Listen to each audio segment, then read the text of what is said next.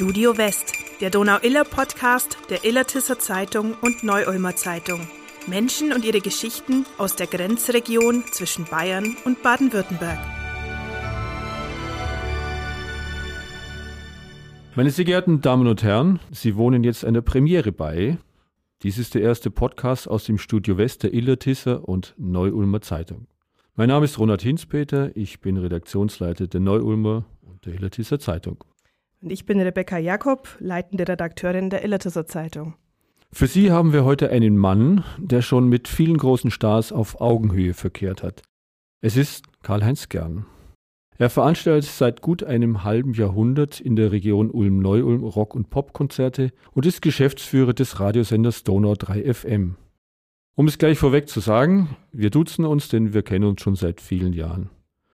Karl-Heinz, Du hast am selben Tag Geburtstag wie Mick Jagger, 26. Juli. Aber du bist ein bisschen jünger, oder? Ja, zunächst mal herzlichen Dank für die Einladung. Ich freue mich, dass ich beim ersten großen Podcast hier der Gast sein darf. Ja, immer der 26. Juli. Ich freue mich immer äh, an diesem Tag, äh, weil ich immer dran denke, juhu, ich bin neun Jahre jünger äh, als Mick Jagger. Aber er ist schon einer, der ein großes Vorbild ist.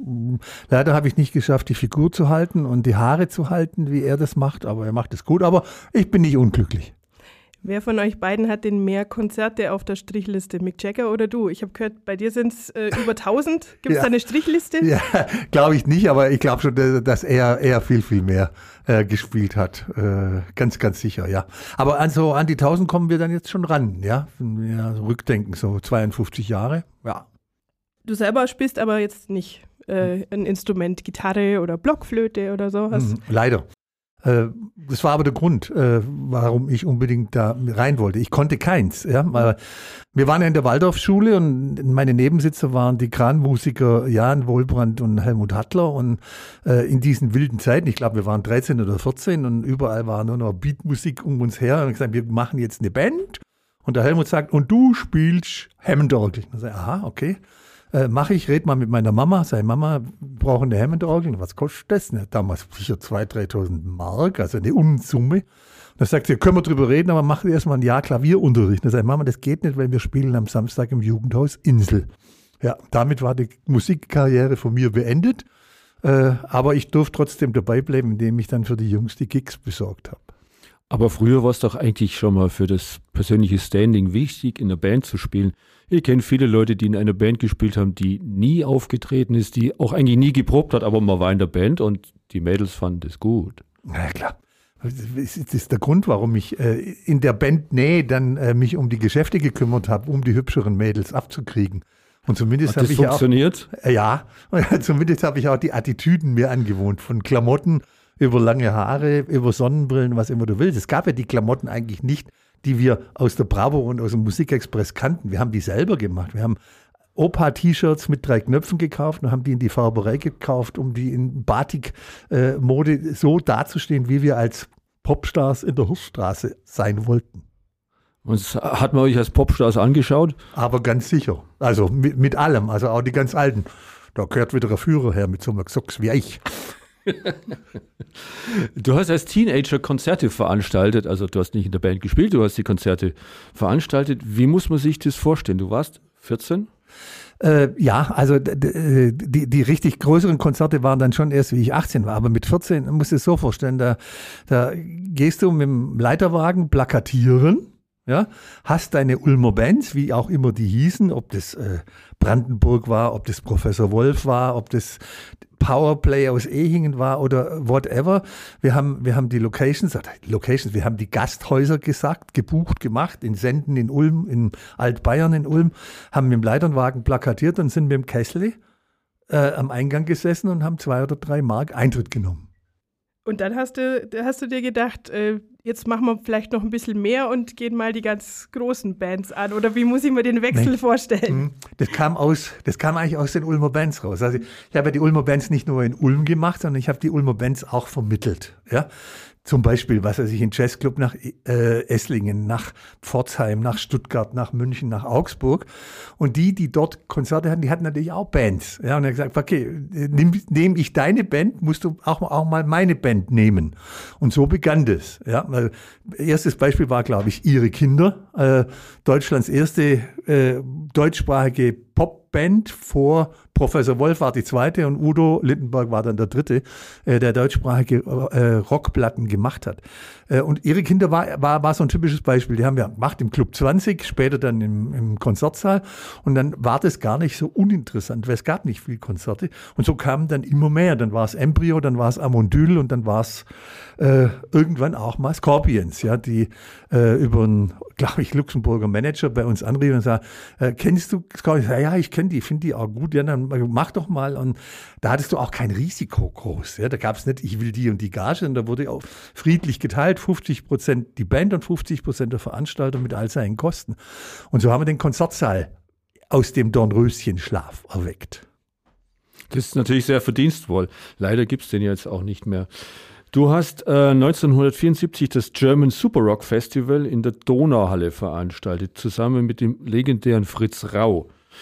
Wie gelingt es einem jungen Hupfer aus der Provinz, von so jemand überhaupt ernst genommen zu werden? Ja gut, ich meine, die Szene war am Anfang und, und äh, es gab zu dem Zeitpunkt erstmal nur Lippmann und Rau. Erst zwei Jahre später kamen Mama-Konzerts und, und, und die ganzen anderen. Und wir hatten äh, im Prinzip auch gelesen darüber, dass das German Super Rock Festival, ich glaube, in der Frankfurter Festhalle war. Und daraufhin hatte ich einen Rau angerufen und gesagt, sowas wäre doch auch mal gut. Und er sagte, gute Idee. Ich gucke mal, ob wir noch eine Stadt zusammenfinden. Da gab es nochmal irgendwo, glaube ich, ich weiß es nicht, glaube ich, in, Düsseldorf. Und dann hatten wir das äh, praktisch in, wie, wie sagt man so schön, wir hatten es samstags in Ulm gemacht und glaube ich sonntags war es in der anderen Stadt und so kam es dann, äh, dass wir im Prinzip an einem Tag alle, alle großen deutschen Bands, die wir damals hatten, in einem Package da hatten. Das war im Prinzip wirklich der, der, der Urknall für die, für die größeren Geschichten. Und ich war da in Anführungszeichen Juniorpartner. Das heißt, konnten wir nicht leisten, da richtig ins Risiko zu gehen, sondern mehr oder weniger hat äh, Lippmann und Rau oder Fritz Rau uns beauftragt, führt das durch und ihr kriegt da einen Betrag X und Hauptsache, es läuft. Und es lief. Und die Halle war voll. Und richtig voll, ja. Du hast es geschafft, als Provinzpromoter 1978 das damals größte deutsche Festival auf die Beine zu stellen, äh, mit 60.000 Besuchern. Das war damals in der Friedrichsau. Ähm, kann man da eigentlich in den Wochen davor überhaupt schlafen, wenn man mit Bands zu tun hat wie Genesis, Frank Zappa, Joan Baez, äh, Brand X damals mit Phil Collins, großartige Band übrigens, Alvin Lee, John McLaughlin und dann kamen auch die Scorpions als komplette Newcomer dazu. Mhm. Wie hast du da geschlafen? Ja, schlecht, äh, ganz sicher. Es geht natürlich wie immer, dass irgendwas äh, in, im Kopf vorgeht und sagt, ich will auch mal sowas machen. Es gab ja Festivals, große Festivals in Deutschland, auf der Isle of Wight, wo, wo Hendrix war und viele andere. Ja, eigentlich sowas wollen wir auch. Und äh, dann hatte ich in einem Anfall von Irrsinn bei der Stadt den Antrag gestellt, den Volksfestplatz für so ein Festival. dann haben die das erstmal abgelehnt. Dann habe ich den damaligen Oberbürgermeister Lorenzer zu Hause abgepasst. Ja, den, ich wusste, wo der wohnt, äh, wusste, dass der morgens immer ins äh, Rathaus läuft, nicht mit der Straßenbahn fährt. Ne? Den begleitet, habe dem erklärt, wie das ist und dann sagt er, Karle, mach das. Und dann hat, war ich in einer Situation, äh, in der ich nie wieder war. Ich hatte ein Gelände. Und damit ging ich dann zu den großen Veranstaltern. Also erstmal zu Fritz Rau, Mama-Konzerts waren da, Sunrise-Konzerte waren da und alle wollten dann plötzlich mit uns die Konzerte machen. Ja, bei Mama-Konzerts wäre es Pink Floyd geworden. Äh, in dem Fall habe ich mich aber dann doch wieder für einen Fritz Rau entschieden und ich bin froh, weil die Konzerte, die sonst noch in Frage gekommen wären, zur gleichen Zeit, die sind auch schiefgegangen. Da war zum Beispiel Jefferson Starship auf der Lorelei, die, das Programm hätte auch in Ulm spielen können. Und da gab es ja richtige Tumulte, hat noch die Bühne gebrannt. Also es war, war irre. Also ich glaube, wir haben die richtige Entscheidung getroffen. Es lief von Anfang an so irrsinnig gut, äh, äh, dass irgendwann der, der Rau gesagt hat, da legen wir doch noch einen auf, jetzt haben wir schon ordentlich Geld drin. Äh, wir kaufen dann noch einen Frank Zappa dazu, der war ja ursprünglich überhaupt nicht im Line-Up. Ja. Und dann ging es natürlich richtig los. Offiziell waren es 45.000 und äh, auf, dem, auf dem Gelände und garantiert nochmal 15.000, 20.000 auf beiden Seiten herum. Ja, aber es war toll, aber es war auch Chaos. Ja, aber wir hatten keine Ahnung. Kein, kein Rau hatte die Erfahrung für so großen Festivals und Klein Karl-Heinz Gern schon zehnmal nicht. Das heißt, hinterher war ich die Unperson in dieser Stadt. Ja, weil es war vermüllt, es war verdreckt von der Friedrichsau bis nach Böfingen und nochmal zurück. Und auf Neuermer Seite genau das Gleiche. Das heißt, der damalige Leiter vom Garten- und Friedhofsamt sagte, ich hätte 20 Jahre seines Lebenswerkes kaputt gemacht an einem Tag, was natürlich Quatsch war, weil unmittelbar nach dem Festival wurde die ganze Friedrichsau umgebaut für die Landesgartenschau. Also es war nicht so dramatisch. Aber ich war erst mal drei Jahre non persona grata in Jetzt muss ich dich aber schon fragen, wie hast du da den Mut genommen, dass du sagst, jetzt mache ich aber trotzdem weiter und bleib trotzdem auf der Schiene unterwegs und Ja. organisierte Konzerte weiter? Ja gut, irgendwann, irgendwann sagst du, es, es muss ja weitergehen und dann haben wir natürlich nicht mal gleich gesagt, was man aber hätte machen sollen, im Prinzip hätte man dieses Festival fest platzieren sollen, wie die Kollegen später Rock am Ring und Rock im Park gemacht haben. Summertime Open, er war dann so eine große Marke in Ulm wie in Saarbrücken, aber es ist eben leider nichts draus geworden. Auch, weil natürlich andere Städte gesagt haben, naja gut, komm so, das schmückt mich ja auch im Marketing, wenn ich so ein großes Festival habe. Und die, dieses Feeling hatten wir in Ulm eigentlich nicht, leider nicht, ja, weil eben im Nachhinein und unmittelbar nach dem Festival äh, die Negativpresse überwogen hat. Und äh, alle, die damals da waren und heute sagen, Mensch, das war eigentlich eine, ein Riesending, das war so, so toll. Aber damals überwog halt ganz schnell danach die, die Negative. Ich werde nie vergessen, der Stern hatte vier Doppelseiten über das Festival gemacht. Einmal vorher und dann mit dem Helikopter nachher. Den Platz fotografiert und die halbe Au und den ganzen Müll. Also gut, und da waren wir eben erstmal für große Festivals weg vom Fenster. Und dann hast du es aber trotzdem ähm, geschafft, die Schwörkonzerte auf dem Münsterplatz zu erfinden.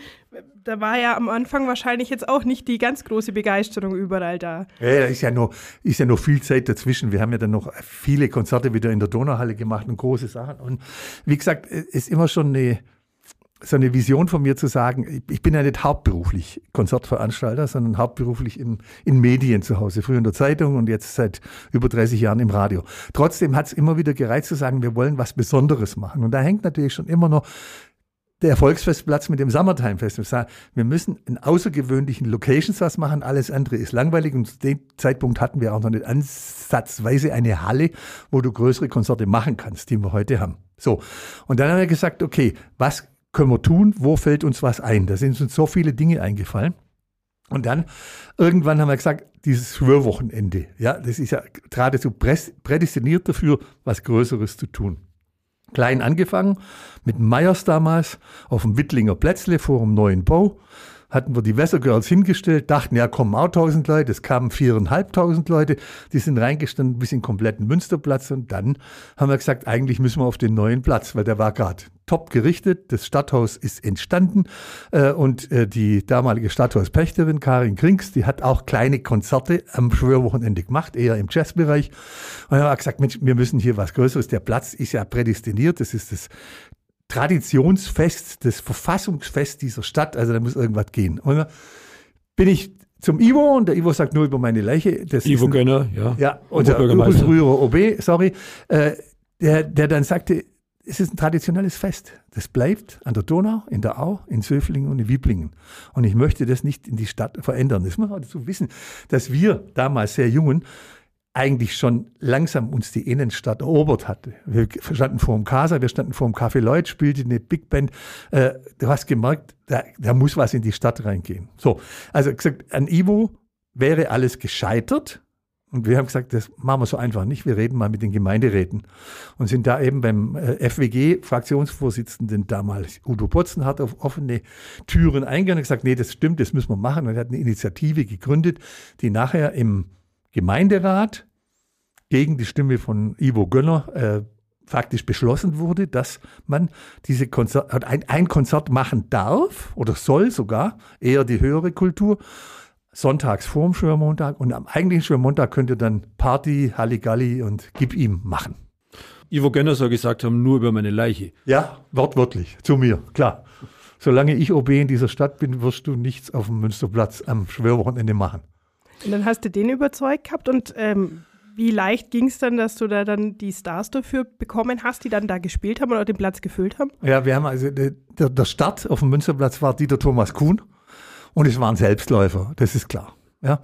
Äh, und am Tag danach, und das war eine Zeit, wo alles noch nicht so teuer war und wo wir auch ordentlich Sponsorgelder hatten, hatten wir dann die ersten Jahre wirklich traumhafte Partys am Schwimmmontag. Wir hatten Hot Chocolate auf dem Platz. Wir hatten äh, Cool in the Gang auf dem Platz. Wir hatten wirklich die, die ganz großen Partybands aus England und aus USA da. Das geht heute leider nicht mehr, ist einfach so nicht mehr finanzierbar.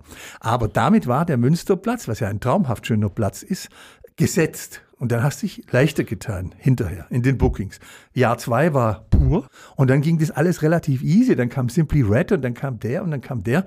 Aber es ist ja auch nicht immer alles gut gegangen. Ja, wir haben ja viele Träume gehabt, die wir, die wir holen wollten. Nehme ich, nehme ich bei, nehme ich meine Amy Winehouse als Beispiel. Ja, Amy Winehouse hätten wir so gerne gehabt. Wir hatten einen Vorvertrag und dann wird die so krank und stirbt dann auch noch. So und das Ganze acht Wochen vor Schwermontag. Machen wir das, machen wir, sagen wir ab, peinlich. Machen wir nicht. Dann hatte die Fürstin äh, von Regensburg, die macht einmal im Jahr ein Sommerfest, die hatte Liza Minnelli und ein Orchester gebucht an dem Samstag und wir konnten dann am Sonntag sagen, okay, wir haben einen Weltstar, zwar nichts Pop-Rockiges, aber wir haben die große Hollywood-Glitzerwelt da. Wäre auch gar nicht so schlimm gewesen, aber es kamen einfach viel zu wenig Leute und wir haben furchtbar viel Geld verloren. Da kommen wir nachher nochmal drauf, auf das Geld verlieren. Den wohl größten Aufwand, den habt ihr für Elton John betrieben. Der ist noch in, Nach in der Nacht nach Hause geflogen. Erzähl doch mal, wie war das? Ja gut, und Elton John war eh so ein Glücksfall, weil diese Größe ist, ist eigentlich nicht machbar auf dem Platz und schon gar nicht in Ulm machbar. Aber es hat irgendwie geklappt. Wir haben damals noch kein Showreel gehabt, wie wir es heute für Münsterplatz oder für Wiley haben. Was ist ein Showreel? Ein Showreel ist die Präsentation per Video einer Konzert Open Air Location. Das hatten wir damals noch nicht, aber wir hatten, äh, wir hatten das Video. Äh, The Who hatten ein Video gedreht und das haben wir verschickt an die großen Agenten. Und Elton John hat den gleichen Agenten wie The Who. Ja, und der hatte das Video angeschaut und hatte offensichtlich ihm das mal vorgesagt, mal, da könnten wir spielen. Und dann hat das auch irgendwie ins Routing reingepasst. Und dann hatten wir den sogar so finanzierbar, dass wir relativ ruhig schlafen konnten, weil wir überzeugt waren, da kommen schon 8.000, 10.000 Leute. So. Aber dann geht's natürlich, bei einem Weltstar geht's ja schon anders zur Sache. Weil, äh, Elton John hat sich äh, angewöhnt, wenn er in Europa spielt, möchte abends wieder zu Hause sein. Das heißt, er kommt mit einem Gulfstream Privatjet vom äh, Londoner Stadtflughafen an den nächstgelegenen Flughafen. In unserem Fall ist es Memmingen. Der geschätzte äh, Geschäftsführer Schmid hat eine Sondergenehmigung geholt, dass er bis um 10 nach 11 ausfliegen durfte. Normalerweise ist, glaube ich, um 10 oder 10.30 Uhr auch in Memmingen mit Abflügenschluss. Und das hatten wir und dann äh, wird es organisiert. Das müssen nicht mal wir selber machen, das macht dann das Management. Der fliegt nach Memmingen, dort steht ein Helikopter. Wir müssten nur eine, eine Landegenehmigung in der Nähe der Bühne haben. Das hat dann die Stadt besorgt, indem sie uns ins Donaustadion hat landen lassen und von dort aus den Künstler hin. Um Schlag äh, zehn Minuten nach 10 Uhr, glaube ich, war das äh, Elton John Konzert beendet. Dann geht's wieder mit der Limousine ins Donaustadion, vom Donaustadion mit dem Helikopter zurück und ich glaube, der ist sogar um Punkt 11 Uhr nach Hause geflogen und war dann glücklicherweise um halb eins wieder in London. Wie umgänglich oder wie kompliziert sind eigentlich Stars? Ganz unterschiedlich. Also ja. da kannst du ja Dinge erleben, äh, die, die sind unglaublich. Also wo, wo fange ich an? Ein, ein, Horrorbeispiel war für mich Didi Hallervorden, der in einem ausverkauften Edwin Scharfhaus äh, zu mir sagte, die Kinder da vorne, die sich vor die erste Reihe gesagt müssen da weg. Dann sage ich, ja gut, die haben Eintritt bezahlt mit ihren Eltern, ist die, nein, ich will die da nicht haben. Dann sage ich, okay, ich gehe raus und sage, sie haben das ange... Ja, dann lassen sie sie halt da. Da hast du dann so ein typisches Beispiel, wo du denkst, uff, ja. Oder dann äh, bist irgendwo auf einem Festival, weiß ich noch, in der Mittagspause, da stehen dann neue deutsche Welle-Bands, die sich als Superstars aufführen und nicht mal mit dir reden. Und dann stehst du in die Kantine, trinkst einen Kaffee und dann siehst du, vor dir steht einer und hinter dir steht einer von den Bee und wartet auf eine Tasse Kaffee wie du und ich. Also da gibt's Welten, Weltengeschichten. Da gibt ja immer wieder im Vorfeld diese, diese Running Orders und diese Bühnenanweisungen, insbesondere im Catering-Bereich und im Garderobenbereich. Da kannst du Dinge erleben, wo dann irgendwann die Künstler zu dir sagen, wusste ich gar nicht, brauche ich gar nicht. Ich weiß nicht, wie wir das Ding das erste Mal in Ulm hatten, in der Donauhalle. Da kam der mittags zu mir und sagte, kann ich irgendwo Golf spielen? Das sage ja klar. Und dann haben wir in dem Golfclub hinten angerufen, da durfte der da spielen. Ich hatte ihn dann auch wieder abgeholt rechtzeitig, glaube ich um 18 Uhr. Und er sagt, hier ist jetzt Ihr Garderobe. Ich sagte, ich brauche keine Garderobe. Er hat ganz normal mit seinen Bühnenleuten äh, im Cateringraum, äh, was weiß ich, noch einen Teller Nudeln gegessen und ist dann auf die Bühne gegangen. Also oft ist es so, dass es die Managements verlangen und der Künstler gar nicht weiß. Manche Leute nehmen sich sehr, sehr wichtig. Das äh, ist auch unter Journalisten durchaus verbreitet. Ich kann mich an einen Auftritt der Toten Hosen in Ulm erinnern, ähm, bei dem die Toten Hosen mit diesem Thema so ein bisschen gespielt haben. Äh, auf den Fotopässen für die Journalisten stand der Satz, ich bin wichtig. Du hattest einen ganz persönlichen Pass auf dem Stand. Held der Arbeit. Meine, mir hat man erzählt, ich bin gern wichtig. Ach so, ja, ich, ich glaube aber äh, eher, dass das äh, nicht von den Hosen kam, äh, sondern äh, von meinem damaligen Partner, von, Co von Coco. Äh, das ist schon richtig, ja, ja. Bist du gern wichtig? Äh, nee, also wie gesagt, ich, ich mache mach das wahnsinnig gerne man kann viel Geld verlieren, man kann auch und zu mal ordentlich was, äh, äh, einen Gewinn machen, aber letztendlich ist mein, mein äh, Elixier nicht hier dabei Kohle zu verdienen, sondern einfach, weil es Spaß macht. Wenn du, wenn du ein Konzert hinstellst, wo die Leute eine riesen Freude haben, wo erfolgreich ist, dann macht es schon Spaß und befriedigt einen auch, muss man sagen. Dann bist du ja auch wichtig, dadurch, dass du das machst und dass du das organisierst. Naja, Wichtig sind eigentlich schon immer eher die, die auf der Bühne stehen. Aber es macht einen schon in gewisser Weise stolz, wenn du es schaffst, die hierher zu holen. Du hast dabei auch immer wieder neue Konzertorte äh, oder Locations entdeckt, wie den Wiblinger Klosterhof, das Ulmer Volksfestgelände hatten wir ja schon gehabt oder das Weili-Areal. Ja. Ähm, hast du da so ein bisschen so einen Entdeckerwillen? Ja, unbedingt, weil wie gesagt, es ist ja toll. Wir haben hier die Arena, wir können da was machen, das ist toll, aber das ist ja im Prinzip Stangenware. Das ist heute in Neu-Ulm, es ist morgen in Mannheim, übermorgen in Augsburg und so weiter. Spann viel spannender ist doch, wir gehen irgendwo hin, wo bisher noch nichts war oder wo eine besondere Atmosphäre herrscht oder wo du ein tolles Open-Air-Konzert machen kannst. Volksfest haben wir abgehakt, äh, war gut, aber ist eigentlich nicht so toll geeignet, weil du rundherum nichts hast, keine Infrastruktur, keine Parkplätze, du hast nichts. Also haben wir mal rumgeguckt, dann hatten wir äh, viele, viele Gelände angeschaut. Und irgendwann äh, habe ich gesehen, Mensch, dieser Klosterhof in Wieblingen, da waren wir ja nicht die Ersten, sondern da fanden ja auch schon mal irgendwelche klassischen Konzerte statt. Und haben gesagt, das müsste man eigentlich im größeren Maße ausbauen. Und äh, zusammen mit äh, den äh, Landes, mit der Landesorganisation Schlösser und Gärten heißt es, glaube ich, vom, vom Land Baden-Württemberg, ist auch eine Initiative passiert, wo man sagt, wir wollen in diese schönen Gebäude Open-Air-Konzerte drin haben. Da gehört Salem dazu, da gehört Füssen dazu, da gehört äh, Schwetzingen dazu, da gibt es verschiedene, wo, wo, wo, wo heute die Geschichten. Und da haben wir gesagt, okay, Wiblingen ist eigentlich prädestiniert dafür auch nicht ganz einfach zu bespielen, weil wir auch keine Parkplätze haben und, und vieles Dinge nicht. Aber wir haben natürlich auf der anderen Seite ein sehr schönes Gelände gehabt und wir haben ein Gelände gehabt, wo natürlich eingezäunt ist. Ja, und da haben wir da angefangen und hatten auch irre Erfolge. Also unheilig war bis heute, glaube ich, mit 7500 äh, immer noch äh, die Show, die am meisten drin war und es macht Spaß dort. Aber ich selber bin heute nicht mehr im äh, Wiebling aktiv, weil das macht mein früherer Partner vom Provinztour und der macht es sehr erfolgreich. Und dafür haben wir uns eben auf Wiley konzentriert. Du wolltest doch mal was im Donaustadion machen. Warum hat das eigentlich nicht geklappt? Ein, äh, auch ein äh, Ivo Gönner, der mir gesagt hat, äh, kann man schon im Donaustadion machen. Das war, glaube ich, äh, den, äh, Grönemeyer sollte, sollte spielen. Er sagt ja, du bringst mir erstmal die Unterschriftenliste von allen Anwohnern in Ulmer Osten, dass die nichts dagegen haben.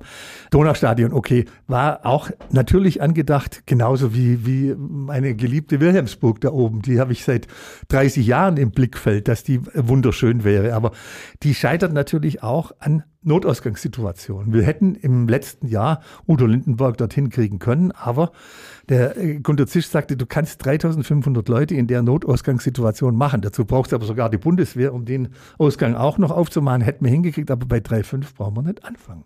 Gibt es denn einen Star, wo du sagst, den möchte ich unbedingt mal noch herholen, egal jetzt ob in Klosterhof oder äh, Münsterplatz?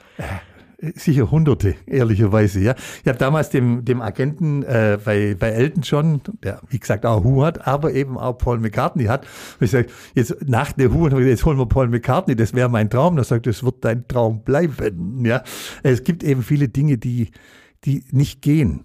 Wenn du jetzt sagst, also auf Weili geht schon viel, aber weil, weil es groß genug ist. Ja? Also Weili haben wir mal grundsätzlich bis 25.000 Genehmigungen und mit entsprechenden Auflagen würde die Stadt und der Landkreis das auch auf 40.000 genehmigen. So. Das endet aber mit einem Tageskonzert. Festival können wir nicht machen, weil wir eben die Infrastruktur für Festival mit Übernachtungsgästen nicht haben. Jetzt kannst du sagen, okay, bis 40.000, da, da reden wir dann schon über die größeren Namen und so weiter. Und jetzt kommt wieder das, dass wir natürlich als Ulm-Neu-Ulm eher eine B- oder C-Stadt sind und nicht eine A-Stadt. Also die großen Tourneen werden erstmal in sogenannten Medienstädten, sprich also München, Düsseldorf, Köln, Berlin, vielleicht noch ein bisschen Stuttgart geplant.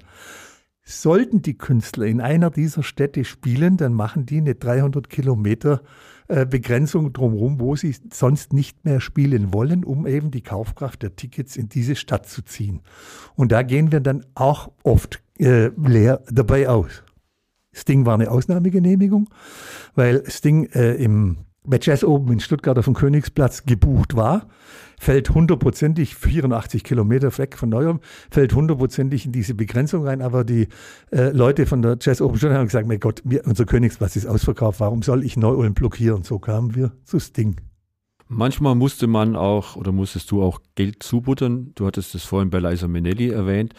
Dann hattest du bei Nie Lange ein kleines Problem. Wie sehr schmerzen solche Flusserzählungen? Ja, natürlich extrem. Wo du dann wirklich denkst, äh, was, was mache ich jetzt hier eigentlich? Ja, weil äh, wie gesagt, ist hier nicht eine Firma, die, was weiß ich, 80, 100 Konzerte im Jahr macht und da mal ausgleicht und da mal ausgleicht. Wir machen fünf, sechs, sieben, acht, zehn Konzerte maximal im Jahr.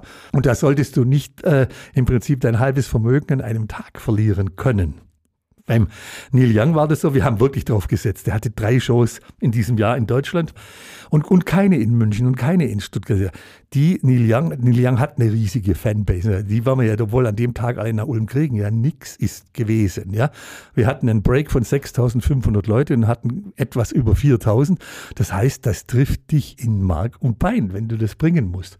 Ging nicht so weit, dass ich mal Häusle äh, in der Ochsensteige verkaufen musste, aber es ging schon ans Eingemachte. Und da bin ich natürlich heute schon vorsichtig, dass ich heute sage, steige ich da noch mit 50 Prozent mit unseren Partnern ein oder belasse ich es bei 20 Prozent und kann es überschauen. Aber jetzt bist du ja nicht nur Konzertveranstalter und ähm, was du erzählst, ist ja alles auch sehr aufwendig und, und viel Arbeit, aber du hast ja auch noch so, so einen kleinen Nebenjob, bist ja auch noch Geschäftsführer von äh, Radio Donau 3 FM.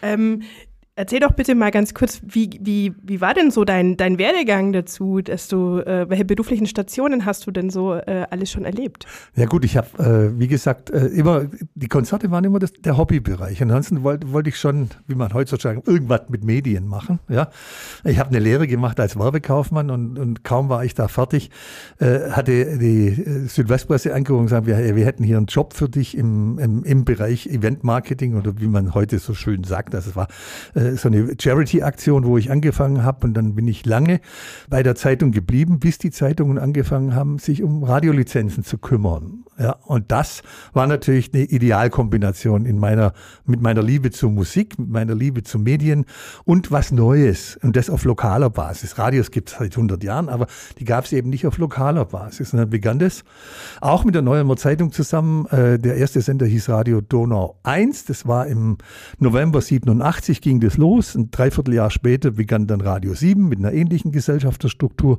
Da war ich ziemlich lange. Da war ich dann 14 Jahre, bis ich da 2001 2001 ausgeschieden bin, nach München gegangen bin zu einem großen Radiosender und kaum war ich bei dem, haben die gleichen Gesellschafter, Buddha und Gong gesagt, wir machen einen Sender in Ulm, hast du Lust wieder nach Ulm zu gehen? Da habe ich gesagt, ja genau, das möchte ich gerne tun.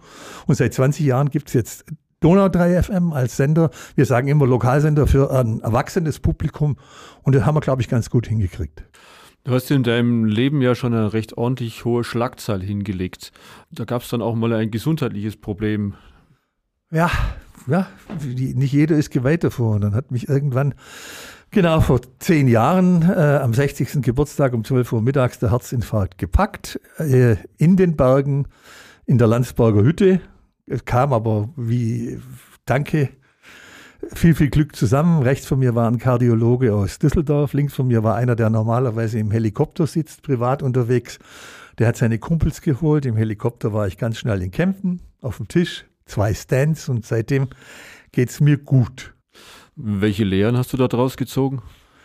Ruhiger zu leben, sofort mit dem Rauchen aufzuhören, gesünder zu essen und zwei, dreimal in der Woche Fitness. Es gab ja letztes, die letzten zwei, drei Jahre ähm, eine ziemliche Bremse, die uns alle äh, betroffen hat, nämlich die äh, Corona-Krise und die auch die Veranstaltungs- und Konzertbranche ja ganz stark getroffen hat.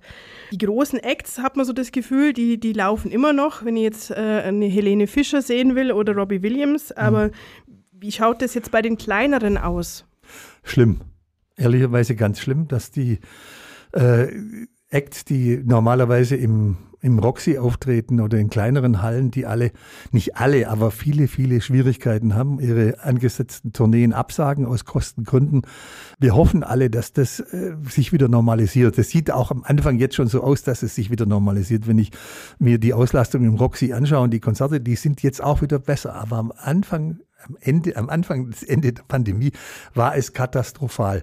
Wobei man ja auch mal was Positives sagen muss zu diesem Thema. Die Bundesregierung hat die Veranstalterbranche in einer unglaublich positiven Art und Weise unterstützt. Es ist erst dieses Jahr im Dezember die Hilfe ausgelaufen für Konzerte, die dreifach verschoben wurden. Hier gab es Hilfen. Also unser Konzert mit Jazz Rotal im letzten Jahr, äh, da war abzusehen, dass wir in ein großes Desaster reinlaufen, auch nach der dritten Verschiebung. Ja? Und da war eben die Gesetzeslage so, dass 80 Prozent des Verlustes aus der äh, Neustart Kulturhilfe den Veranstaltern bezahlt wurden. Wäre das nicht so, glaube ich, dass wir heute 60 Prozent der äh, Konzertveranstalterbranche nicht mehr hätten. Sind denn die Leute noch da, die ähm, in der Branche tätig waren, die sich äh, um äh, die Bühnen gekümmert haben, um die Technik? Gibt es die noch? Äh, ist ein ganz großes Problem. Viele gibt es nicht mehr. Viele gibt es wirklich nicht mehr, weil sie abgewandert sind. Sie sind abgewandert. Sie sind, was weiß ich, bei Ratio Farm am Band, haben ein geregeltes Leben, sind nicht mehr auf Tour.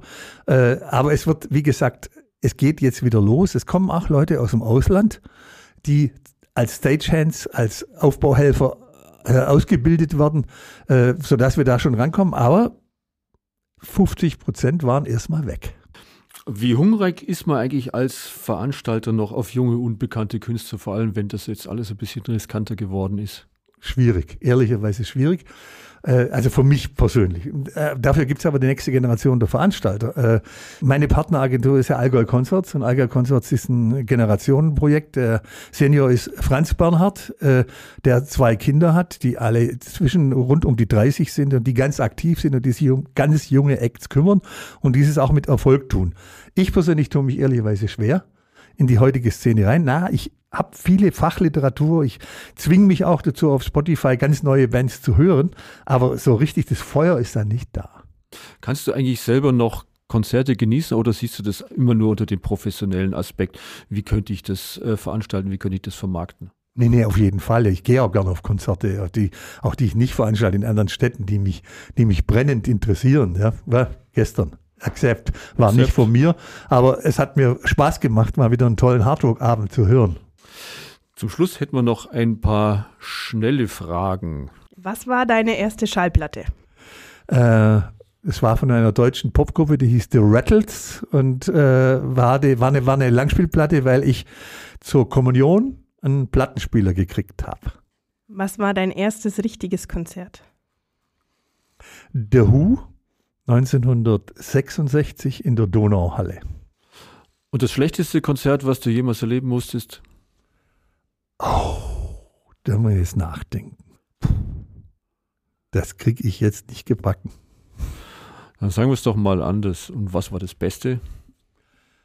Ähm, also, da, da, da, da gibt es eigentlich drei. Ja, da gehört The Who dazu, da gehört Frank Zappa dazu, da gehört Cap Calloway dazu, da gehört äh, Paolo Conte dazu. Das sind so meine Lieblinge, äh, wenn ich da zurückdenke. Was muss ein Konzertabend für dich haben, damit er perfekt ist? Ähm, ein toll aufgelegtes Publikum und, und Künstlerin, die begeistert, wie vor zwei Wochen unsere Freundin Susi Quattro. Jawohl. Hast du aktuell eine Lieblingsband? Ja, und das ist jetzt ausnahmsweise eine, äh, eine neuere Rockband aus, aus USA, die heißen Spoon. Die haben sich den Namen äh, genommen aus, von, von der Ken-Platte äh, Spoon äh, und ist eine ganz, ganz interessante Indie-Rock-Band aus USA. Würde ich jedem empfehlen, mal reinzuhören. Welches Stück sollte eigentlich bei deiner Beerdigung laufen? Oh Gott. Was sage ich da jetzt? sage ich Freddy Wombat oder sage ich? Äh, naja, hinterm Horizont geht's weiter. Machen wir Lindy. Aber äh, das war jetzt das Negative. Welches ist dein absoluter Glückssong, bei dem du sofort gute Laune kriegst? Äh, Walking on Sunshine. Wir haben ja vorhin gehört, mit der Hammond-Orgel hat es jetzt nicht ganz geklappt, aber wenn du jetzt noch ein Instrument doch noch lernen könntest, welches wär's? Ja, Gitarre, ganz klar. Beim Sigi Schwarz am besten. Und jetzt haben wir natürlich noch die Inselfrage. Ähm, welche fünf Alben nimmst du mit auf eine einsame Insel, auf der es kein Spotify und kein Apple Music gibt? Aha. Aha. Also ganz sicher äh, Pink Floyd, Pink Floyd welche? Animals, Gut. Stones, Sticky Fingers, The Who Sell Out. Ähm, ich glaube, die heißt Bridges von Spoon, die, die mir gerade so gut gefällt. Und was nehmen wir denn dann noch mit? Äh, ja, ich glaube schon nochmal so, so ein 60-Sampler von Rattles, weil da begann alles für mich. Was es natürlich gibt auf Spotify und auf Apple Music, das ist unser neuer Podcast, Studio West. Ab sofort gibt es den alle zwei Wochen als neue Folge von uns. Wir freuen uns, wenn Sie wieder reinhören und vor allem freuen wir uns natürlich, wenn du reinhörst und einschaltest, Karl-Heinz. Herzlichen Dank, dass du unser erster Gast warst. Danke, dass ich da sein durfte und natürlich werde ich reinhören. Das freut uns. Jetzt hätte ich eigentlich gedacht, dass du gern geschehen sagst. Ja, genau. Die, die, die alte Wortspülerei. Okay, gern geschehen. Das muss sein. Danke, tschüss. Danke dir.